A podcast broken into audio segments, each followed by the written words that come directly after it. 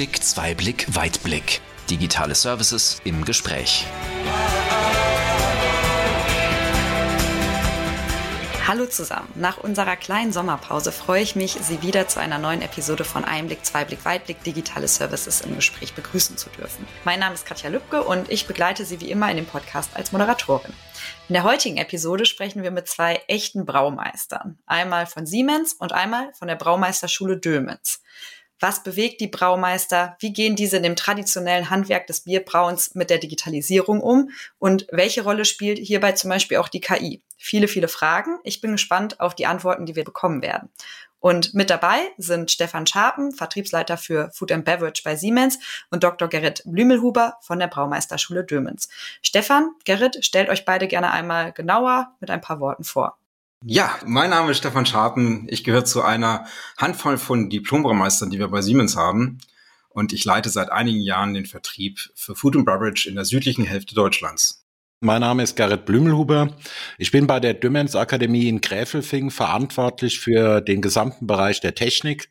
Das heißt also, wir haben hier bei uns vor Ort eine komplette Brauerei von Sudhaus über den Georg Lagerkeller bis hin zur Abfüllung. Selbst bin ich Diplom-Ingenieur für Brauwesen und Getränketechnologie und bin gespannt, was jetzt im Podcast läuft. Du hast ja gerade schon ein bisschen eingeleitet, was ihr bei Dömens macht. Gib uns noch mal ein paar Zahlen, Daten, Fakten. Wie viele Schüler, Schülerinnen habt ihr vor Ort? Was fällt dir da so ein? ZDF. Wir wurden 1895 als erste Münchner Braumeisterschule gegründet und jetzt in unserer fast 130-jährigen Geschichte beschäftigen wir uns nach wie vor mit der Ausbildung von Braumeistern und Brau- und Getränketechnologen. Bei unserem Standort haben wir im Schnitt ungefähr 120 Studenten Studierende. Das heißt also sowohl Studierende, die im einjährigen Studiengang ihren Braumeisterabschluss machen, als auch Studierende, die im zweijährigen Studiengang ihren Brau- und Getränketechnologen absolvieren. Super. Und was würdest du sagen, ist das Geheimnis der Braukunst? das Geheimnis der Braukunst. Das ist eine sehr gute Frage. Die Braukunst hat sehr viele Geheimnisse. Das erste ist die Braukunst. In Wirklichkeit ist es eine knallharte Wissenschaft. Das heißt also, man kann durchaus Biere immer wieder mit dem gleichen Geschmack herstellen. Und das ist eigentlich auch die Herausforderung, die wir haben, wir Brauer. Wenn ich heute Winzer bin, dann kann ich von Jahr zu Jahr sagen, Mensch, ich hatte einen tollen Jahrgang, äh, ich hatte einen weniger guten Jahrgang, ich kann es immer aufs Wetter schieben. Und der Verbraucher, der Weintrinker, der akzeptiert das auch. Beim Bier sieht die Sache anders aus. Da will der Biertrinker eigentlich, wenn er seine Marke hat, auch immer seinen Geschmack haben. Und der Brauer hat jetzt die Herausforderung, dass er jedes Jahr mit der neuen Ernte der Gerste, mit der neuen Ernte des Hopfens seine Prozesse, seine Rezepturen anpassen muss, sodass das Bier auch tatsächlich jedes Jahr ziemlich ähnlich zu dem schmeckt, wie es im Jahr davor geschmeckt hat. Das hast du sehr gut erklärt, Gerrit. also ich sehe es auch so, ja. Also Bierbrauen ist Technologie. Der neue Weinjahrgang, der wird irgendwo auf dem Feld entschieden. Das ist ähm, Landwirtschaft, das ist Weinanbau. Und die Brauer versuchen eben, wie Gerrit das schon beschrieben hat, aus den unterschiedlichsten Rohstoffen, die jedes Jahr unterschiedlich sein können, durch Technologie immer das gleiche hochwertige Bier herzustellen. Ihr habt im Vorgespräch, ähm, das habe ich mir gemerkt, so ein schönes Zitat gebracht, Hefe ist der wichtigste Mitarbeiter. Wollt ihr das vielleicht nochmal ausführen? Die Hefe ist im Prinzip der Schlüssel, um aus einer zuckerhaltigen Flüssigkeit das zu machen, was wir später als Bier bezeichnen. Und die Hefe ist ein Lebewesen. Da unterscheiden wir uns auch nicht von der Winzer. Aber wir Brauer, wir sind natürlich besonders darauf angewiesen, weil wir im Endeffekt immer mit ein und derselben Hefe, also mit einem reinen Hefestamm arbeiten. Und diese Hefe, die ist durchaus manchmal ein bisschen sensibel. Das heißt also, wenn wir der Hefe nicht genau das geben, was sie zum Essen möchte, wenn wir ihr nicht genau die Temperaturen geben, die sie gerade braucht, wenn wir ihr nicht genau den pH-Wert geben, den sie haben möchte, wenn wir nicht die Zeit einplanen, die wir normalerweise brauchen, dann reagiert unsere Hefe auch durchaus sensibel und das, was dann hinterher rauskommt, das kann man teilweise dann einfach in der Gully lassen. Ihr habt auch schon die Technologie erwähnt. Technologie scheint also eine wichtige Rolle zu spielen. Da verstehe ich dann auch, dass wir die Verbindung zu Siemens haben.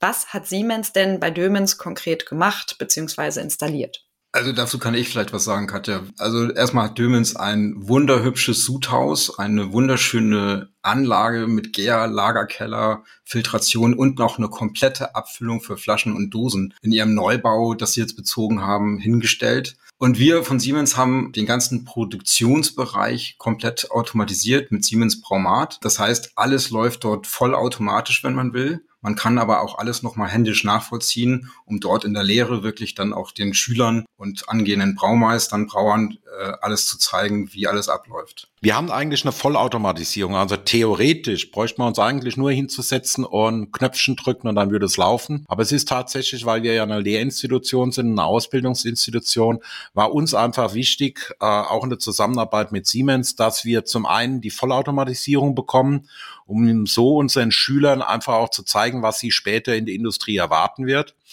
Aber trotz aller Vollautomatisierung musste es möglich sein, alle Prozesse trotz dessen noch von Hand zu steuern. Und das hat eigentlich die Automatisierung über Braumat in ganz hervorragender Weise ermöglicht. Und das ist so schick bei euch, muss ich echt sagen. Also ich würde am liebsten mit meiner Schrankwand einziehen.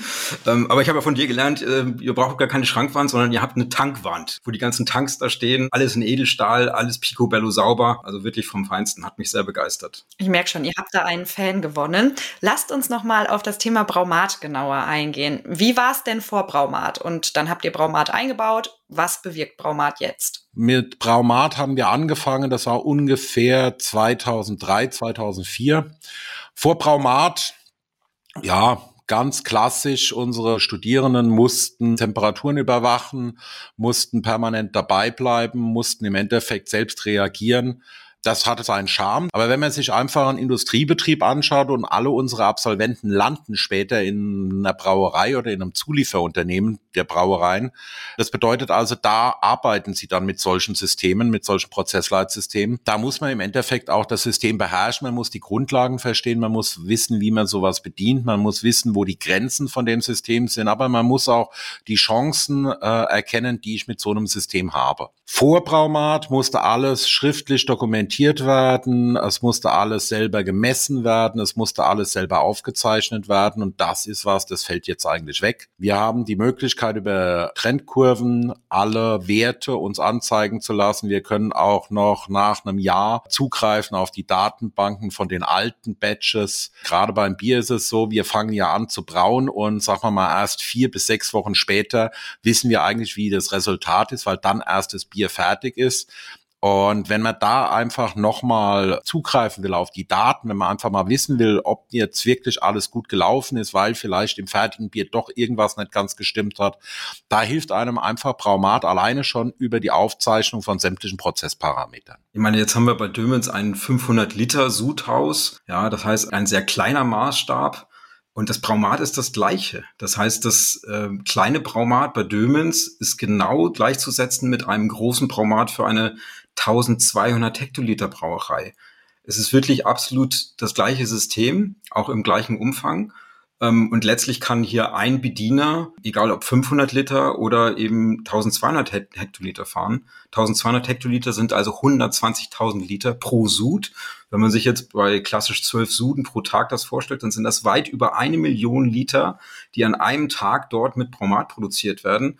Im Vergleich mal, ähm, auf der ganzen Wiesen, Oktoberfest, wird sechs Millionen Liter Bier getrunken. Ja, also das machen die an einem Tag mit einem Bromatsystem in einer Großbrauerei. Ja, das ist schon beeindruckend. Jetzt haben wir Braumat schon mal so ein bisschen abgesteckt, aber ich erinnere mich, dass ihr auch etwas von einem KI-Modul erzählt habt. Äh, wie seid ihr auf die Idee gekommen, eine KI einzusetzen? Was habt ihr da überhaupt genau bei Dömens mit einer KI gemacht. Wir bei Siemens treiben ja manchmal ganz gerne neue Dinge, ja. Und so gibt es natürlich auch bei uns bei, bei ganz wilde, die sagen, ey, wir haben ja ein tolles KI-Modul, wo können wir das denn überhaupt testen? Und ähm, dadurch, dass die Brauerbranche natürlich eine sehr innovative ist, haben wir gesagt, das testen wir jetzt mal in der Brauerei. Und so kamen wir dann letztendlich über dieses Projekt auch mit Dömens ja ganz gut zusammen und haben mal mit Gerrit diskutiert, hey, wo könnten wir denn eine KI ansetzen? Und sind dann letztendlich auf den Läuterbottich gekommen. Der Läuterbottich gehört zum Sudhaus. Das, das Sudhaus ist immer das Herz einer Brauerei und der Läuterbottich ist, ich weiß nicht, vielleicht die Schlagader ja, der Brauerei, weil der Läuterbottich ist funktionell hochkomplex und auch herausfordernd. Und er ist so ein bisschen das Bottleneck des Sudhauses. Ja, der bestimmt nämlich, wie die Taktzahl der Sude und der Chargen, die durchs Sudhaus gehen. In einer Großbrauerei ist das meistens so auf zwei Stunden bereits runtergetrimmt. Aber wenn der Läuterbottich nicht rennt, also nicht gut filtriert, dann sind alle nachgelagerten oder vorgelagerten Prozesse entsprechend verzögert. Ein wichtiger Parameter hier für den Läuterbottich ist dieser Differenzdruck, der nämlich genau misst, wie der Druck über dem Läuterbottich und in dem Läuterrohr ist und wie doll sich da so ein Treberkuchen zusammengezogen hat. Und ähm, dieses erkennen wir entsprechend vorher, weil das ist ein ganz wichtiger Parameter, den wir erkennen wollen, um dort Tipps zu geben für den Brauer, um dort Handlungsoptionen entsprechend aufzuzeigen. Das macht die KI. Aber jetzt habe ich schon zu viel über den Läuterbottich gesprochen. Ich glaube, Gerrit, du musst erst mal erklären, was im Läuterbottich eigentlich vonstatten geht. ja, da müssen wir ein kleines bisschen ausholen und mal so ein bisschen auf die gesamte Bierbereitung eingehen. Ich glaube, jeder Biertrinker kennt den Spruch, äh, Hopfen und Malz, Gott der Hals. Da haben wir schon mal unsere zwei Hauptrohstoffe drin. Das eine ist Malz. Malz ist nichts weiter als ein gekeimtes Getreide, was dann getrocknet wurde, damit ich hier einfach Enzyme habe, die mir die Stärke aus dem Getreide umwandeln in Zucker, die dann später meine Hefe vergären kann zu Alkohol und Kohlendioxid, also zu den schönen Blubberblasen. Und im Sudprozess nehme ich als erstes mal mein Malz, vermische oder male es, vermische es dann mit Wasser und halte das einfach bei unterschiedlichen Temperaturen, so dass auch die unterschiedlichen Enzyme entsprechend meine Stärke abbauen können. Wenn das alles mal erfolgt ist, dann habe ich auch schon meine zuckerhaltige Flüssigkeit, aber da schwimmen immer noch die ganzen Schalen von meinem Malz drin und die muss ich jetzt erstmal rausholen. Und das ist tatsächlich gar kein so einfacher Prozess. Es handelt sich hierbei eigentlich um eine ganz normale Fest-Flüssig-Trennung, also eine Filtration, die allerdings sich doch relativ schwierig gestaltet. Und da haben wir Brauer einfach ein eigenes Gerät dazu. Das Ding nennt sich Läuterbottich. Das ist nichts weiter als ein Behälter, äh, ein Edelstahlbehälter, in dem unten am Boden ein Siebboden eingebracht ist. Und wenn wir dann fertig sind, dann bringen wir unsere sogenannte Maische, also das Gemisch aus Feststoffen und Flüssigkeit in diesen Behälter, warten einen kurzen Moment, dann sedimentiert schon mal mein Feststoff auf den Siebboden. Und jetzt ziehe ich die Flüssigkeit durch die Feststoffe hindurch, durch das Sieb unten am Behälter nach draußen. Das hört sich alles total einfach an, aber da sind wir wieder bei dem Thema Jahrgänge. Das heißt also, unser Malz ist jahrgangsmäßig unterschiedlich. In manchen Jahren lässt sich das ganz hervorragend abfiltrieren. In manchen Jahrgängen haben wir aber auch Stoffe drin, die diese Filtration wahnsinnig erschweren. Und da steckt eigentlich die große Kunst drin, das, was Stefan eben auch schon erwähnt hatte. Das ist also das tricky thing, dass ich hier meinen Läuterbottich so im Griff habe, dass wirklich innerhalb von zwei, maximal zweieinhalb Stunden die gesamte Flüssigkeit durchgelaufen ist und ich in meinem Prozess fortfahren kann. Wenn ich das jetzt richtig verstanden habe, dann habt ihr die KI ja direkt am Läuterbottich angebracht, oder? Wie kann sie denn dann dem Braumeister helfen, wenn sie sich jetzt da befindet und ja vermutlich ganz viele Daten analysiert? Naja, die KI als erstes Mal ist ja im Endeffekt erstmal einfach nur ein Algorithmus und der Algorithmus ist auch im Braumat hinterlegt. Das heißt also, ich krieg sowieso von meinem Läuterbottich, auch wenn ich da keine KI hätte, kriege ich alle Messdaten, wie zum Beispiel den Differenzdruck am Läuterbottich. Ich habe ein Thermometer mit drinne, ich krieg also die Temperatur im Läuterbottich. Ich habe im Läuterbottich zusätzlich noch ein Gerät, das nennt sich Hackwerk. Das ist so eine Art Rührwerk, nur mit dem Unterschied, es rührt nicht alles komplett auf. Das läuft so langsam, dass es mir mir einfach nur in diese Feststoffe nochmal Kanäle reinziehen kann. Das heißt also, da hängt es dann auch wieder davon ab, in welcher Höhe läuft das, mit was für einer Geschwindigkeit läuft das. Und das sind alles Daten, die kommen erstmal in meine Prozesssteuerung rein, also in mein Traumat.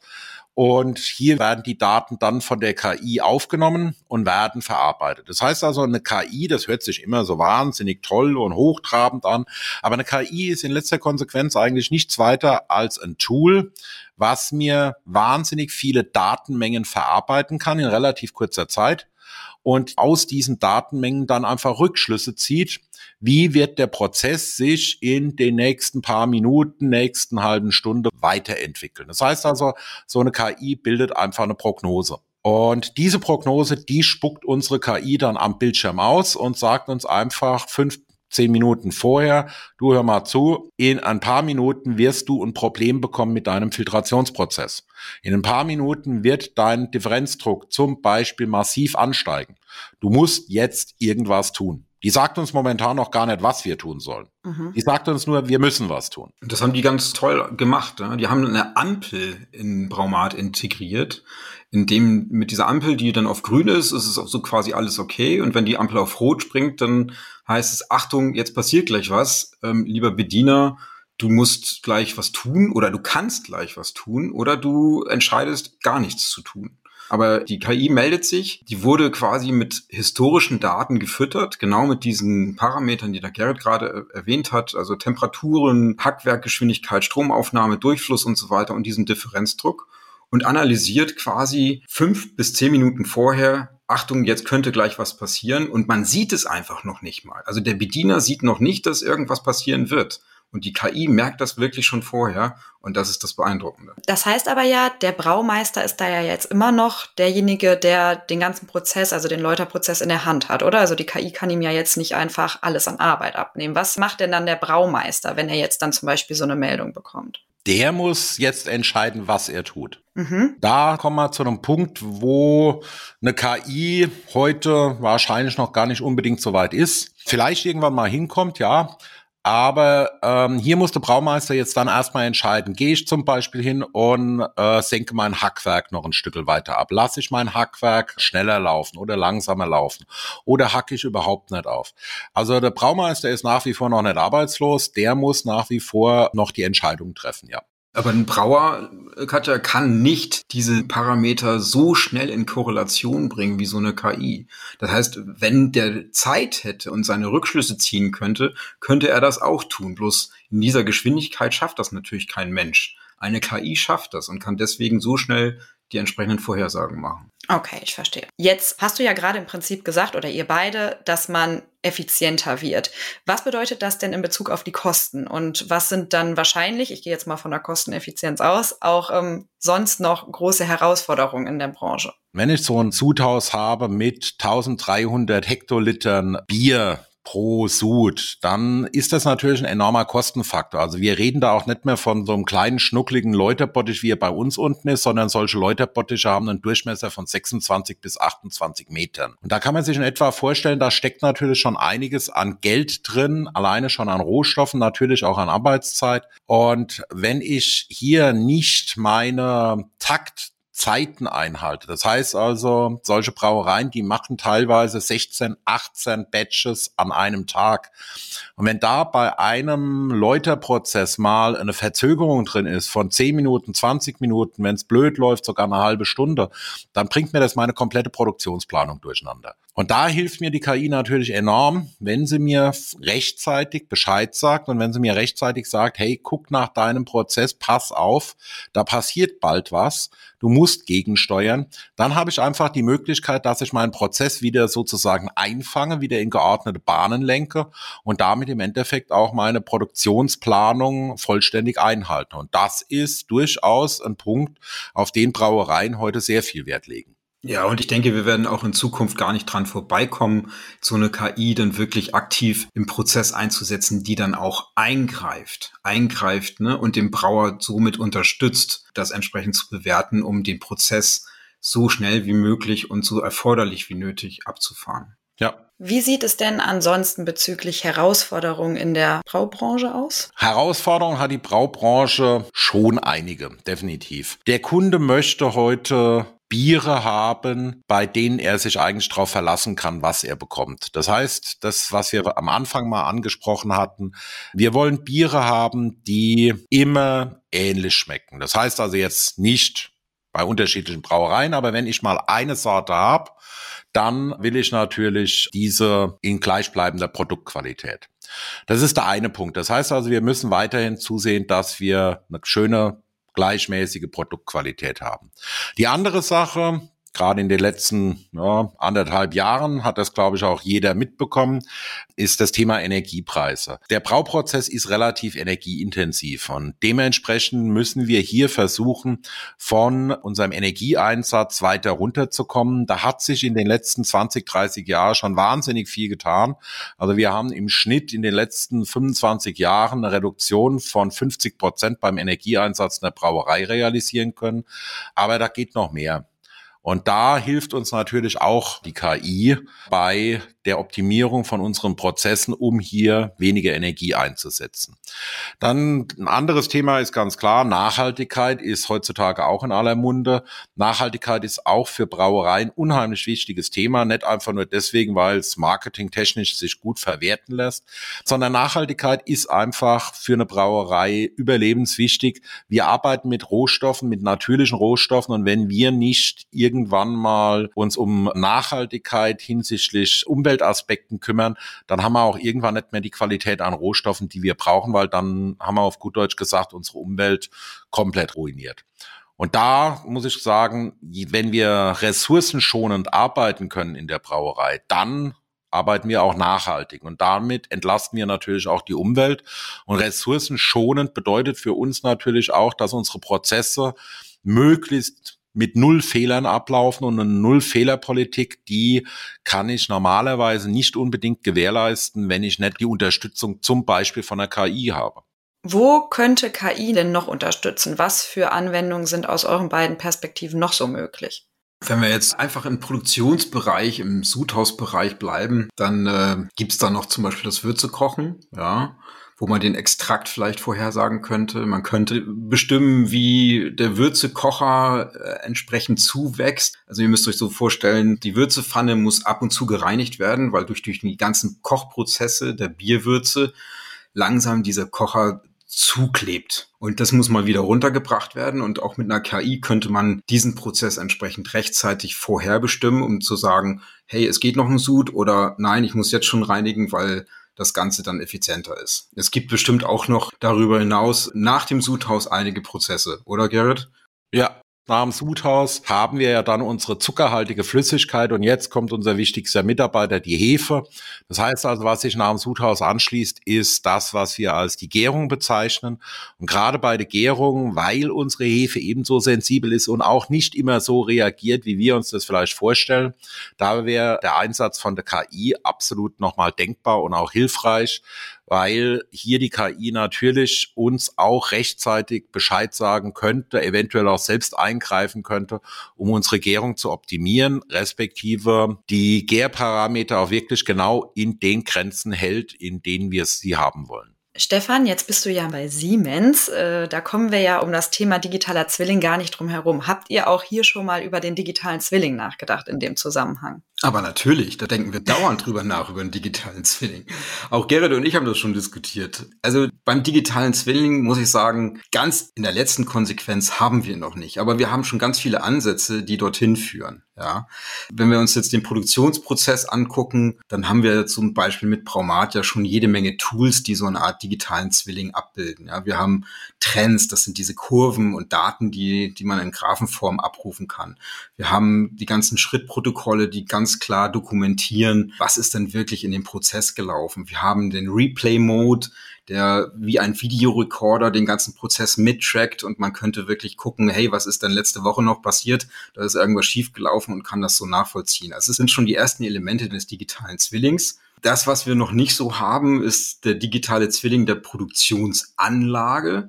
Da müssten wir dann mit den Anlagenherstellern mehr in die Simulation und in die Gestaltung gehen. Und was wir vielleicht haben, da muss ich aber Gerrit fragen, den digitalen Zwilling des Produktes, des Produktes Bier. Haben wir den schon vorliegen? Eine gute Frage, an der sich der ein oder andere Braumeister die letzten Jahre schon die Zähne ausgebissen hat. Also prinzipiell ja. Prinzipiell können wir heute, kann ein Braumeister heute anhand von seinen Rohstoffanalysen und anhand von seinen Prozessparametern natürlich eine Vorhersage treffen, wie später sein Bier wird. Es ist eine ganz einfache Sache. Man braucht ja einfach nur mal anzuschauen, wie viele verschiedene Sorten Bier es gibt, ob das jetzt ein helles ist, ein Pilz ist, ein Weizen ist oder, oder, oder. Da hat der Brauer ja über die Jahrhunderte hinweg seine Rezepturen entwickelt und weiß eben ganz genau, wenn ich die Menge an Weizenmalz nehme, dann kriege ich zum Beispiel die und die Schaumeigenschaften. Das Ganze aber jetzt wirklich so fein zu justieren, dass ich direkt bei Beginn des Prozesses über den digitalen Zwilling eigentlich schon sagen kann, du hör zu, du kriegst jetzt die und die Rohstoff mit den und den Parametern bei den und den Prozessschritten und dann spuckt mir der digitale Zwilling, auf gut Deutsch gesagt, das Analysenspektrum von meinem finalen Produkt aus. Da sind wir noch nicht ganz, aber da sind wir auf dem besten Weg. Also das funktioniert heute schon relativ gut. Da bin ich mir aber auch sicher, gerade wenn der digitale Zwilling wirklich mal konsequent in eine Brauerei eingesetzt wird, da kommen wir dann noch besser hin. Und das ist auch definitiv eine absolute Hilfe. Da muss man einfach nur mal an Rezepturentwicklung denken oder an Anpassung äh, von jahresbedingten Schwankungen in der Rohstoffqualität. Wenn ich also wirklich mal eine schlechte Ernte habe bei Gerst, weil der Sommer total verregnet war, dann kann ich zum Beispiel über einen digitalen Zwilling schon vorhersagen, wie wird mein finales Bier werden, an welchen Stellschrauben muss ich drehen, damit ich wieder meine Original-Bierqualität bekomme. Jetzt haben wir viel über den digitalen Zwilling gesprochen. Lasst uns noch einmal zurück zum Thema KI kommen. Was würdet ihr generell sagen? Wie ist hier der Stand der Technik? Hat die KI schon alles, was ihr braucht? Oder sagt ihr, nein, da fehlen uns an der einen oder anderen Stelle noch KI-Technologien? Das Spielfeld ist da draußen so groß und so viele Dinge, die wir, glaube ich, im Moment noch gar nicht richtig auf dem Radar haben, was man noch alles machen könnte. Vielleicht muss man auch einfach ganz ehrlicherweise ein paar Nichtbrauer mal ranlassen an den Prozess, die so die KI-Möglichkeiten mal ausschöpfen anhand eines Brauereiprozesses und eben nicht den Brauer danach fragen. Also da wäre ich mal gespannt, da würde ich auch ganz gerne mal in Dialog mit den Experten gehen. Wir können da ja mal was ausprobieren. Wir richten jetzt mal diese Frage an unser Publikum dieser Episode. Also wer hier branchenfremd ist, aber sich vielleicht total gut mit dem Thema KI auskennt oder im eigenen Betrieb, in der eigenen Produktion Anwendungsfälle hat und bei der heutigen Episode gedacht hat, Mensch, das wäre doch mal was. Dömens ist ja super innovativ, probierfreudig. Unsere Kontaktdaten findet man immer in dieser exklusiven Service-Digithek. Kommen Sie einfach mal auf uns zu. Ich kann mir vorstellen, dass Döms und Siemens hier gerne sich mal mit Ihnen zusammensetzen und gucken, ob es da was gibt, um was auszuprobieren. Ja, definitiv. Klar, wir stehen zur Verfügung. Wunderbar. Ich habe aber auch noch eine Frage. Und zwar, wir haben jetzt schon viel über Ausprobieren gesprochen. Habt ihr denn auch schon das Thema Robotik bei euch ausprobiert im Betrieb? Aber Robotik in Brauerei ist durchaus ein Thema. Also nur mal so als Vorstellung, auch für unsere Zuhörer, so eine durchschnittliche Brauerei, wenn die eine Abfüllanlage hat, so eine Stundenleistung von 36.000 Flaschen pro Stunde ist jetzt nicht unbedingt außergewöhnlich. Also das ist so ein Standard. Das bedeutet also so zehn Flaschen pro Sekunde werden in der Füllerei gefüllt mit Bier, etikettiert und verpackt, also in Kisten. Und das heißt, hier handle ich dann tatsächlich Einzelgebinde und da ist durchaus auch Robotik schon im Einsatz. Also beispielsweise gerade wenn es um Kisten, Kisten auf Palettenstapeln betrifft, kennt jeder Verbraucher, wenn er in den Getränkemarkt geht, da sieht er, da stehen die Bierkisten nicht im Regal, sondern die stehen alle auf Europaletten. Da muss man sich einfach mal fragen, wie kommen die eigentlich auf die Europaletten drauf? Wenn ich zehn Flaschen pro Sekunde, 36.000 Flaschen die Stunde in Kisten packe, dann steht da nicht ein Mann, der die vom Band nimmt und dann auf die Palette stellt, sondern das ist in vielen vielen Betrieben heutzutage einfach über Robotik geregelt. Wie wird sich denn die Branche weiterentwickeln? Was seht ihr da für die Zukunft? Also jetzt mal ganz allumfassend. Die Herausforderung der Brauereien ist ja, dass immer weniger Bier leider getrunken wird, gerade auch in Deutschland. Die Brauereien werden aus meiner Sicht eher kleiner und spezieller. Man sieht, dass äh, die kleinen Kraftbrauer, die alle aus dem Boden geschossen sind, dass die immer besser werden gegenüber der Qualität, die sie vielleicht vor fünf oder vor zehn Jahren, wo das Ganze angefangen hat, äh, heute bieten. Ähm, Schuld sind wahrscheinlich auch Systeme von Siemens, die dort helfen.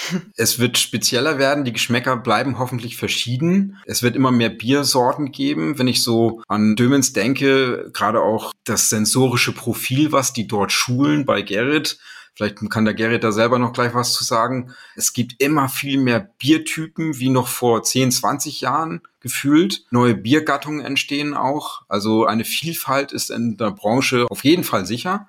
Und das alles, und das ist das Spannende, eben nur aus diesen vier Zutaten. Wasser, Hopfen, Malz und Hefe. Aus diesen vier Zutaten eben zig verschiedene Biere zu kreieren, das ist schon und bleibt, denke ich, eine Kunst.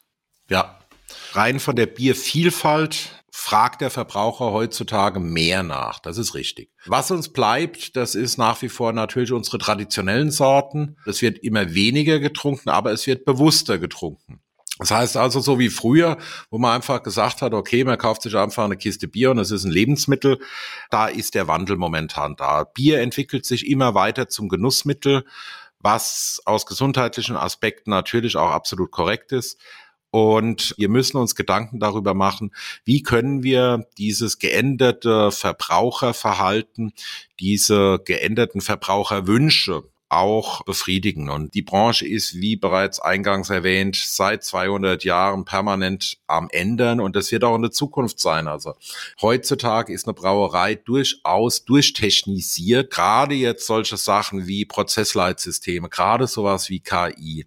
Die ganze Thematik, der Umgang mit diesen Tools, das ist das, was unsere zukünftige Generation an Braumeistern einfach beherrschen muss und auch einsetzen muss, ja. Ja, ich erinnere mich da noch an den Satz, es ist leichter, den Brauern das Programmieren beizubringen, als den Programmierern das Bierbrauen. Und ich glaube, das habt ihr ja auch schon an der einen oder anderen Stelle bei euch in den Teams mitbekommen. Also super spannend. Damit sind wir tatsächlich auch schon am Ende angekommen.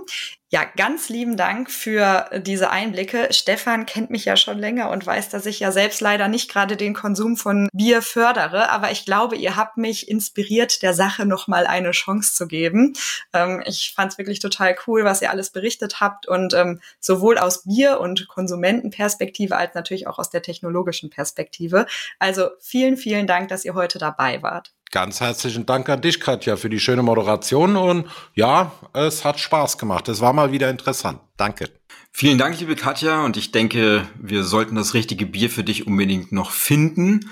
Ja, vielen Dank, Gerrit, auch an dich. Ja, war ein toller Austausch heute. Vielen lieben Dank. Ja, ich bin gespannt. Ich bin offen zum Probieren.